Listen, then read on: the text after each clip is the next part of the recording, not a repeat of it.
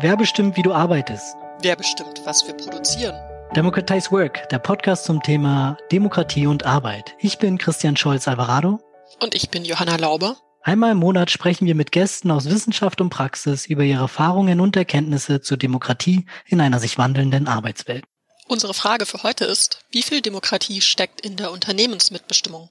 Unternehmensmitbestimmung, das bedeutet, dass ArbeitnehmerInnen an den Entscheidungen auf der Ebene des gesamten Unternehmens beteiligt sind.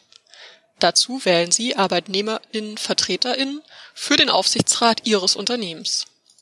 Wo und wie genau das funktioniert und welche Chancen in dieser Form der Mitbestimmung für eine weitere Demokratisierung des Arbeitslebens stecken, darüber sprechen wir mit Bettina Haller. Bettina Haller ist Vorsitzende des Konzernbetriebsrats der Siemens AG und Arbeitnehmerinnenvertreterin im Aufsichtsrat von Siemens. Hallo. Hallo Bettina. Und wir sprechen auch mit Detlef Hensche. Er ist Jurist, war wissenschaftlicher Referent am Wirtschafts- und Sozialwissenschaftlichen Institut des Deutschen Gewerkschaftsbund und unter anderem von 1992 bis zum Übergang der IG Medien in die Vereinte Dienstleistungsgewerkschaft Verdi 2001 Vorsitzender der IG Medien. Er hat sich intensiv mit Mitbestimmung auch auf der Unternehmensebene auseinandergesetzt. Hallo Detlef. Hallo. In unserem Gespräch zu betrieblicher Mitbestimmung haben wir einen langjährigen Betriebsrat nach einem Beispiel gefragt, bei dem er das Gefühl hatte, wirklich etwas bewegen zu können. Bettina Haller, du bist seit 2007 als Vertreterin der ArbeitnehmerInnen von Siemens im Aufsichtsrat. Gibt es da einen besonderen Erfolg, bei dem du sagen würdest, da war es entscheidend, dass du mitentscheiden konntest?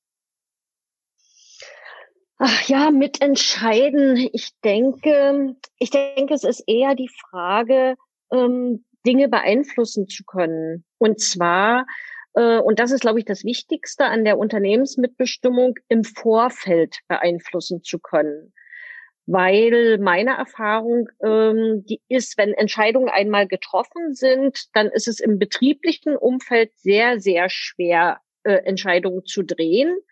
Aber solange es den Konsens gibt, und bei Siemens ist das erfreulicherweise so, äh, dass man gerne im aus, zumindest aus dem Aufsichtsrat mit einer Konsensentscheidung kommt, hat man die Möglichkeit im Vorfeld dann schon zu signalisieren, unter welchen Bedingungen die Arbeitnehmerseite bereit ist, diesen, an diesen Konsens mitzutragen und auf die Art und Weise halt indirekt dann mitentscheiden zu können. Also es ist nach meiner Erfahrung nicht so sehr das direkte Moment der Mitentscheidung, sondern die Möglichkeit der Einflussnahme im Vorfeld einer Entscheidung. Ja, vielen Dank. Verstehe. Das klingt auf jeden Fall nach langen und ja auch langfristigen Prozessen. Fällt dir vielleicht trotzdem ein Beispiel ein, äh, an dem du das konkret machen könntest? Was da zum Beispiel dann der Outcome war nach so einem längerfristigen Prozess? Äh, die meisten konkreten Beispiele in dem Bereich unterliegen leider der Geheimhaltung. Es gibt sie. Ach so, alles klar. Äh, dafür haben wir dann natürlich Verständnis. Danke trotzdem für die Informationen zum Prozess und den entscheidenden Punkten bei der Unternehmensmitbestimmung. Wir hatten uns vor dem Gespräch auch gefragt, ob du, Detlef Hensche, eigentlich auch schon mal Mitglied in einem Aufsichtsrat warst. Ich war gut 20 Jahre lang Arbeitnehmervertreter im Aufsichtsrat äh, der ursprünglich Rheinstahl Gießerei AG, später hieß das ThyssenGuss AG, also einer Tochter des Rheinstahl, später des Thyssen-Konzerns. Ähm, das Unternehmen unterlag der Montanmitbestimmung. Also wir hatten komfortable Ausgangsbedingungen. Ähm, äh, was äh, die Erfahrungen mit dieser Mitbestimmung angeht, da ist mir haften geblieben ein Erfolg. Ähm, ich muss allerdings auch vorausschicken, wir haben auch zum Teil bittere Niederlagen erlitten, aber ein Erfolg ist mir nach wie vor sehr präsent.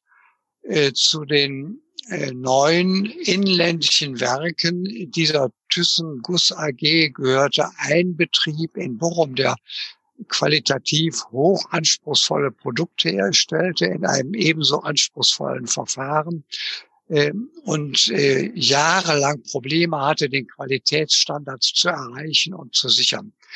Die Folge davon war, dass der Aufsichtsrat über sechs Jahre hinweg mehrmals mit dem Ansinnen der Geschäftsleitung konfrontiert war, das Werk zu schließen, äh, weil es permanent rote Zahlen schrieb. Das stieß auf der Arbeitnehmerseite im Aufsichtsrat auf Widerspruch. Das äh, ist äh, selbstverständlich. Man stimmt dem ja nicht zu. Aber der Widerspruch wäre wahrscheinlich nicht aufrecht oder hätte wahrscheinlich das Verfahren nicht aufgehalten, hätte nicht im Betriebsrat und in der Belegschaft ein solcher Widerstandsgeist geherrscht, ähm, dass es die Unternehmens- und Konzernleitung letztlich nicht gewagt hat, daran zu gehen. Es hat mehrmals Streiks gegeben. Die Bochumer Belegschaft ist äh, in Bochum zur äh, Stadtverwaltung gezogen. Sie ist zur Landesregierung in Nordrhein-Westfalen gezogen, hat für öffentliches Aufsehen gesorgt und eben auch für die angemessene Unruhe im Betrieb. Und dieses Zusammenspiel von Arbeitnehmerbank im Aufsichtsrat, widerständiger Betriebsratsarbeit und ebenso eigenwilliger Belegschaft hat letztlich dazu geführt, ähm, dass der Betrieb nicht geschlossen wurde. Und das ist jetzt der zweite Pluspunkt. Äh, das i-Tüpfelchen. Nach sechs Jahren war der Betrieb aus den roten Zahlen heraus und alle haben sich gefreut, dass der nie geschlossen werden musste und auch heute noch floriert. Ähm, äh, das war äh, ein Erfolg, der für mich übrigens die Lehre hat äh, ziehen lassen. Die Mitbestimmung im Aussichtsrat ist so wirksam, wie sie Unterstützung findet in einer selbstbewussten Belegschaft. Ihr habt jetzt schöne Beispiele, auch positive Beispiele für die Unternehmensmitbestimmung ähm, uns hier genannt. Ähm, nun ist es aber auch so, dass es in vielen Ländern gar keine paritätische Besetzung in den Aufsichtsräten großer Unternehmen ja durch die Arbeitnehmerinnenvertretung überhaupt gibt. Ähm, daher wird Deutschland oft in der Beziehung als Vorbild genannt. Aber auch in Deutschland scheint ja die Mitbestimmung in der Defensive zu sein. Auch hier werden juristische Schlupflöcher genutzt, ähm, um die Unternehmensbestimmungen in den Aufsichtsräten zu umgehen. Detlef Hensche, Warum ist das deiner Meinung nach so und was könnten wir tun, um diesen, sagen wir mal, diese Rückwärtsentwicklung zu stoppen oder vielleicht auch umzukehren? Ähm, fast ist es eine naturwüchsige Erscheinung. Äh, man darf nie vergessen, dass die Mitbestimmung genauso wie andere Arbeitnehmerrechte des Arbeitsrechts oder die Tarifautonomie, das Streikrecht im Grunde oppositionelle Rechte in einer bürgerlichen Rechtsordnung sind oder in einer, einer kapitalistischen Gesellschaft, ähm, äh, die von Mal zu Mal äh, den Herrschenden abgerungen worden sind. Die Montanbildbestimmung wurde durch Streikdrohung äh, zum ersten Mal installiert und immer wieder verteidigt werden müssen gegen Übergriffe. Also was es auch sei, die Betriebsverfassung, mhm. die Rechte von Betriebsräten, die Rechte der Belegschaft, Betriebsräte zu wählen und zu installieren, die Rechte der Gewerkschaften im Betrieb, alles das ist immer wieder gefährdet und muss immer wieder verteidigt werden. Äh, und so nimmt es nicht Wunder, dass eben auch zahlreiche Unternehmen, die ihren Frieden mit der Mitbestimmung nicht gemacht haben und nicht machen wollen, nach Schlupflöchern suchen. Und die sind leider im Gesetz angelegt, weil die Mitbestimmung nach dem Mitbestimmungsgesetz von 1976 äh, gilt nur für Unternehmen mit mehr als 2000 Beschäftigten in der Rechtsform einer Aktiengesellschaft, einer GmbH.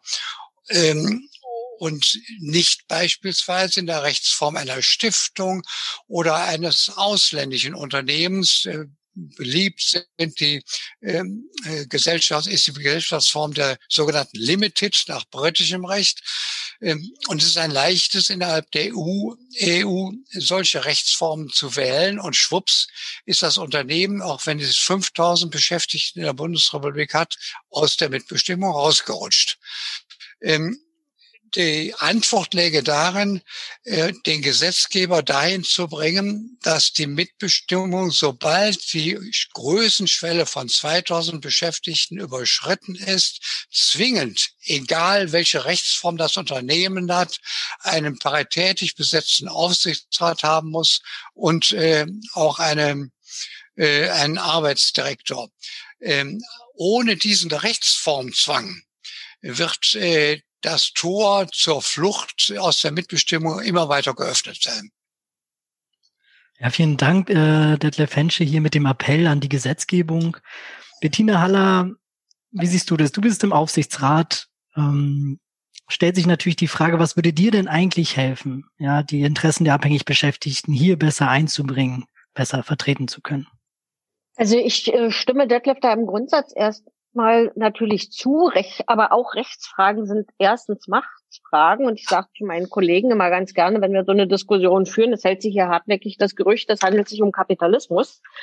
Äh, das ist aber nur die eine Hälfte der Wahrheit. Ich glaube, es würde auch schon weiterhelfen, wenn die Unternehmen, und das sind nicht unbedingt die kleinen, die eigentlich mit der Mitbestimmung, und zwar sowohl mit der Unternehmensmitbestimmung als auch mit der betrieblichen Mitbestimmung, sehr gut leben und damit am Ende vielleicht sogar erfolgreicher sind als ihre äh, Mitbewerber, äh, die meinen, man, wenn man die, wenn man nur die Mitbestimmung aus dem Laden raushält, dann geht das alles schneller. Manches mag schneller gehen, aber ich, die Entscheidungen sind nicht unbedingt immer bessere. Und ich glaube, wir hätten schon ein bisschen ein anderes Klima, wenn man die, wenn man die Vorzüge der, der Mitbestimmung aus den beteiligten Unternehmen mal genauso deutlich beschrieben bekäme, äh, wie die angeblichen Nachteile und Hemmschwellen bei, bei den, von den Gegnern der Mitbestimmung. Also ich glaube, dass wir ein, auch eine andere, eine andere Kultur brauchen äh, aus der gesellschaftlichen Diskussion heraus, weil ich sage mal, es ist ja nicht nur die Unternehmensmitbestimmung. Die Tarifbindung ist rückläufig. Äh, und man hat so ein bisschen das Gefühl, dass der äh, dass der Kapitalismus sich von seiner Ausprägung fast eher ein bisschen rückentwickelt. Ja, also von der berühmten Bonner Republik äh, ist ja nicht mehr viel übrig geblieben, auch was den Umgang so in der Wirtschaft angeht. Äh, ob mir jetzt einzelne gesetzliche Regelungen da wirklich äh, weiterhelfen, da bin ich ehrlich gesagt ähm, noch ja nicht mal so überzeugt. Da würde mir jetzt gar keine einzelne jetzt einfallen. Also für mich ist es eigentlich mehr eine Frage des Klimas in Gänze und eines äh, Verständnisses, dass Wirtschaft, mitbestimmte Wirtschaft äh, auf der Mittel- und Langstrecke erfolgreicher ist. Hier die Idee, dass es eine Kultur braucht, eine Kultur der Mitbestimmung, die auch dir ähm, darstellt, wie erfolgreich für ein Unternehmen Mitbestimmung sein könnte. Ähm, Detlef Hensche, würdest du das auch so unterschreiben? Äh, Im Prinzip äh, ist dagegen nichts einzuwenden. Nur äh, ich habe äh, jahrelang erfahren, ähm, auf den guten Willen der Gegenseite setzen bringt selten Erfolg. Ich finde es nach wie vor richtig. Man darf auch nichts unversucht lassen. Nur habe ich die Erfahrung gemacht, äh, dass noch so gute Argumente, beispielsweise zur Aufrechterhaltung der Tarifbindung, gegen die Flucht aus der Tarifbindung, gegen die Flucht aus der Mitbestimmung, meist auf taube Ohren stößt. Also insofern setze ich da mehr auf Gegenmacht, äh, am Ende in der Tat auch auf eine gesetzliche Klarstellung, um diese Schlupflöcher zu schließen und natürlich auch auf die Einsatzbereitschaft der Belegschaft. Es ist ja ihr Recht, wenn im Aufsichtsrat paritätische Mitbestimmung herrscht oder auch nicht. Äh, aber nochmal, das ist jetzt kein Widerspruch zu dem, was Bettina gesagt hat. Es gibt einsichtsvolle Unternehmensvorstände, äh, wobei es ja leider eben auch nicht nur an den Unternehmensvorständen liegt, sondern in Zeiten des Finanzmarktkapitalismus auch an der Haltung äh, aktiver Anteilseichner, die noch gar nicht mal aus der Bundesrepublik kommen müssen. Und äh, bei denen noch auf den guten Willen äh, der, zur Rückkehr zum reinlichen Kapitalismus zu setzen, da gehört, glaube ich, viel guter Glaube dazu. Bettina, möchtest du da noch mal darauf antworten? Äh, ja, also Detlef, unbestritten. Äh, so naiv äh, äh ist, glaube ich, niemand. Äh, wobei dort natürlich schon die Frage ist, äh, wie, äh, inwieweit du einen BlackRock äh, selbst mit dem machtvollsten Gießereistreik dann tatsächlich beeindruckst.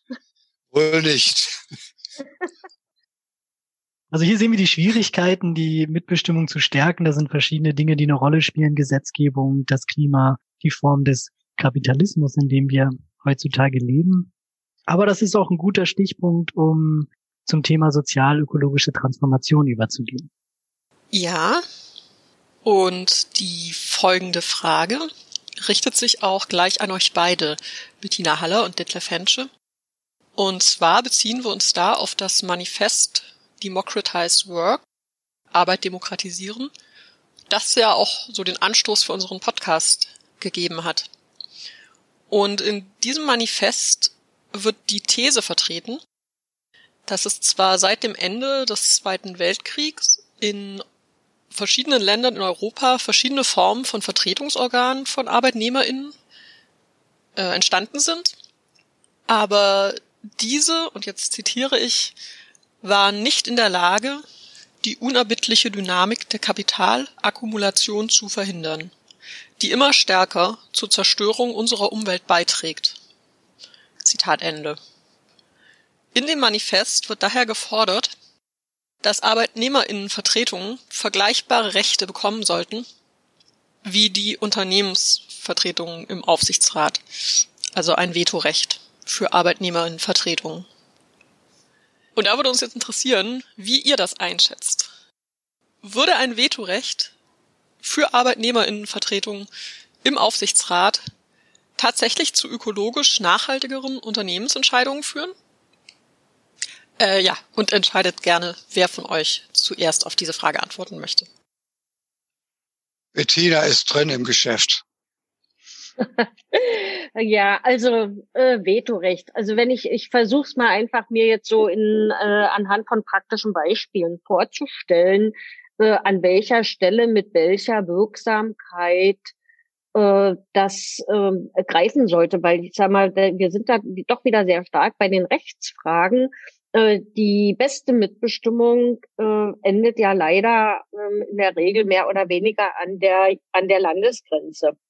Und äh, das ist ja das, was wir gerade, was die ökologischen Aspekte angeht, sehr stark beobachten, äh, dass es da eine fürchterliche Verschiebung und Verdrängung gibt. Wenn ich eben das ganz Schmutzige hier nicht mehr machen kann, äh, dann geht's woanders hin. Davon wird zwar nicht sauberer, aber es entzieht sich sozusagen der Kontrolle.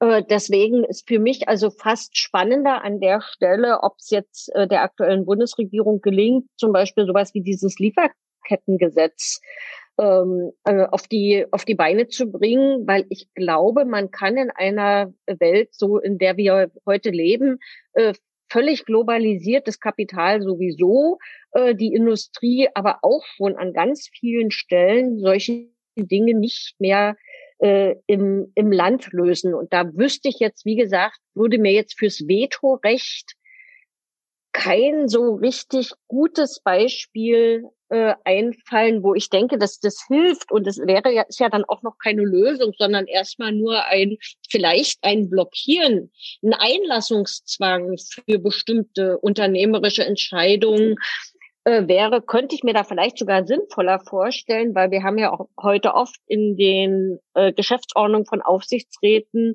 es gibt ja noch nicht mal in allen Aufsichtsräten Mitbestimmung, einen Katalog mitbestimmungspflichtiger Geschäfte, wenn er jetzt nicht in der montanen Mitbestimmung sind. Also ich glaube, da ist schon noch ein bisschen Luft. Ob das Veto das erste wäre, was mir einfallen würde, äh, da bin ich eigentlich nicht so richtig überzeugt. Ähm, könntest du das vielleicht noch mal kurz erklären, was du meinst mit ähm, einem Einlassungszwang, meintest, nanntest du es, glaube ich. Ja, weil wie gesagt, es gibt ja noch nicht, also es, es gibt ja keine Vor, also es gibt ja im Gesetz nur im Mitbestimmungsgesetz nur so einen Minimalkatalog von Dingen, die zwingend äh, im Rahmen des Aufsichtsrates mitbestimmungspflichtig sind oder wo der Vorstand tatsächlich nur mit Zustimmung des Aufsichtsrates handeln kann. Ähm, und es müsste, es könnte aus meiner Sicht gesetzlich, aber auch in, in der Diskussion in den einzelnen Aufsichtsräten dieser Katalog der zustimmungspflichtigen Geschäfte sozusagen erweitert werden per Geschäftsordnung. dass man sich verständigt, über welche Themen man tatsächlich so lange diskutieren will, bis man äh, eine zumindest eine, eine Meinungsbildung in einem Aufsichtsrat hat. Wobei, wie gesagt, machen wir uns nichts vor. Äh, zum Schluss haben wir immer noch das Doppelstimmrecht äh, des Vorsitzenden. Also wenn es spitz auf Knopf steht äh, und auf den Vertreter der Leitenden ist dann auch nicht immer zwingend Verlass. Also eine echte Mitbestimmung, also jetzt, wenn wir nicht in der montanen Mitbestimmung sind, ist es ja nicht. Es ist ja eigentlich mehr die äh, die Pflicht, Dinge miteinander zu besprechen und zumindest auf die Art und Weise die Chance zu haben, Einfluss zu nehmen. Einfach nur zu sagen, Veto, stopp, ich bin dagegen. Also man kennt es ja auch aus der Politik, das bringt ja noch nicht direkt eine Lösung. Mhm.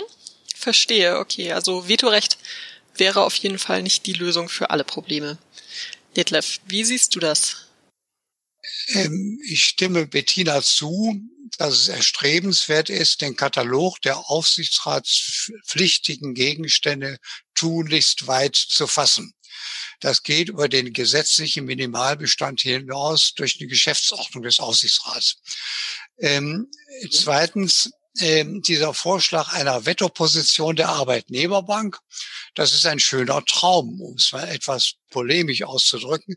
Das wäre eine Umkehr der Machtverhältnisse des Mitbestimmungsgesetzes. Denn nach dem Mitbestimmungsgesetz haben die Anteilseigner die, die Wetterposition in Gestalt des Doppelstimmrechts des Aufsichtsratsvorsitzenden. Ähm, ich ähm, sehe im Augenblick nicht den gütigen Gesetzgeber, ähm, der uns äh, das Geschenk eines Vetorechts der Arbeitnehmerbank bringt. Gäbe es dieses, könnte ich es mir sehr gut vorstellen, dass beispielsweise Werkschließungen nur mit Zustimmung der Arbeitnehmerbank oder nicht gegen die Arbeitnehmerbank geschlossen, beschlossen werden können.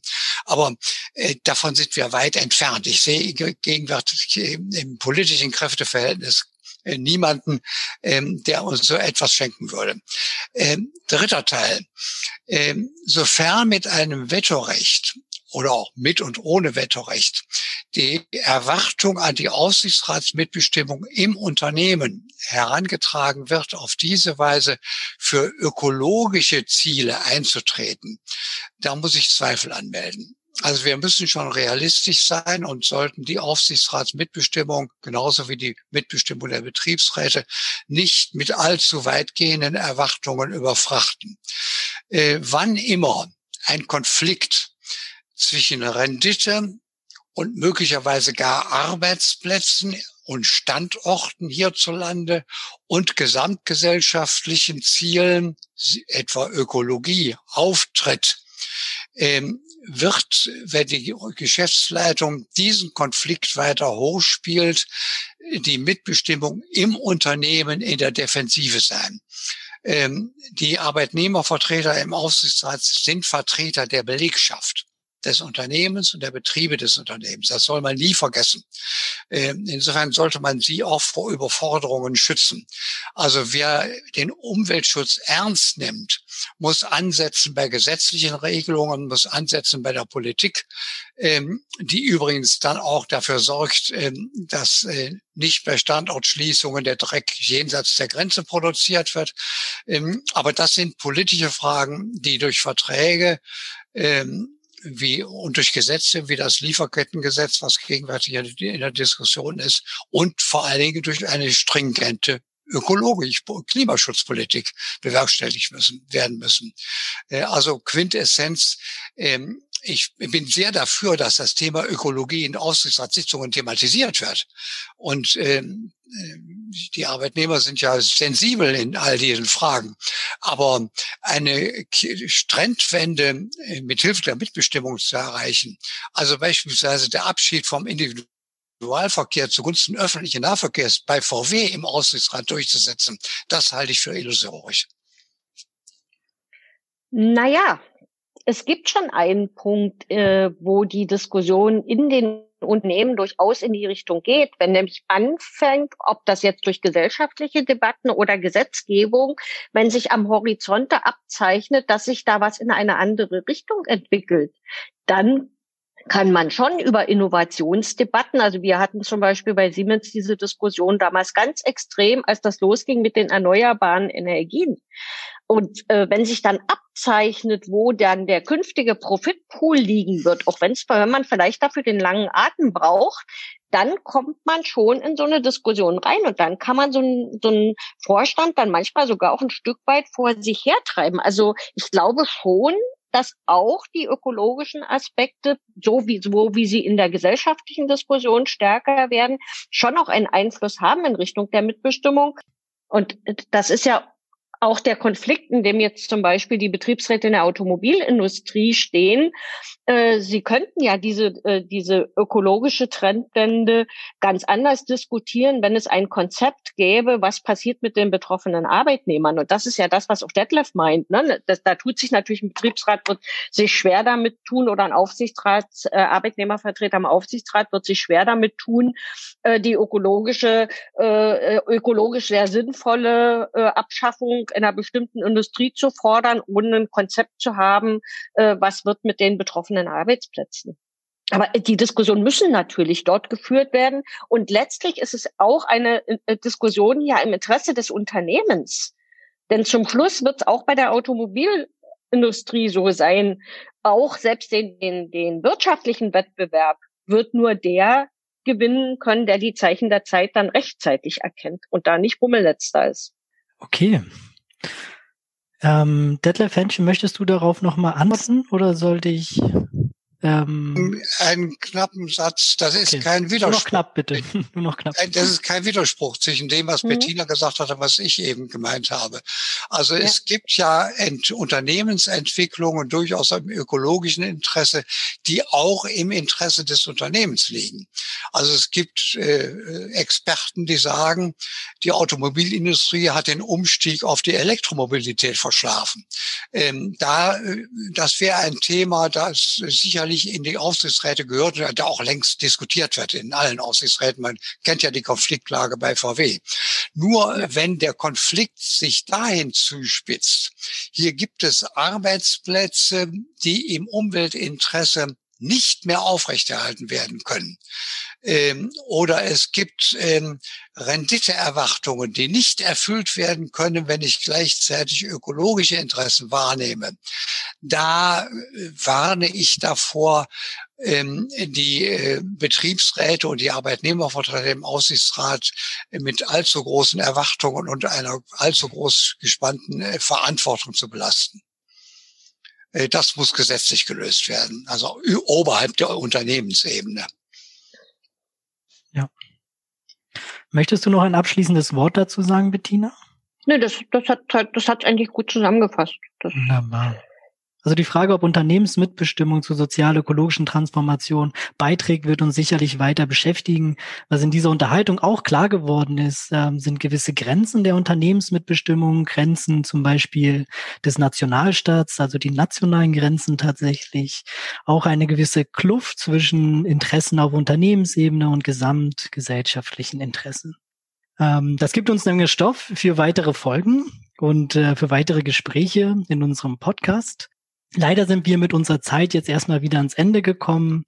Liebe Bettina Haller, lieber Detlef Hensche, ganz herzlichen Dank, dass ihr heute bei uns zu Gast wart. Ganz herzlichen Dank, dass ihr eure Erkenntnisse und Erfahrungen mit uns geteilt habt.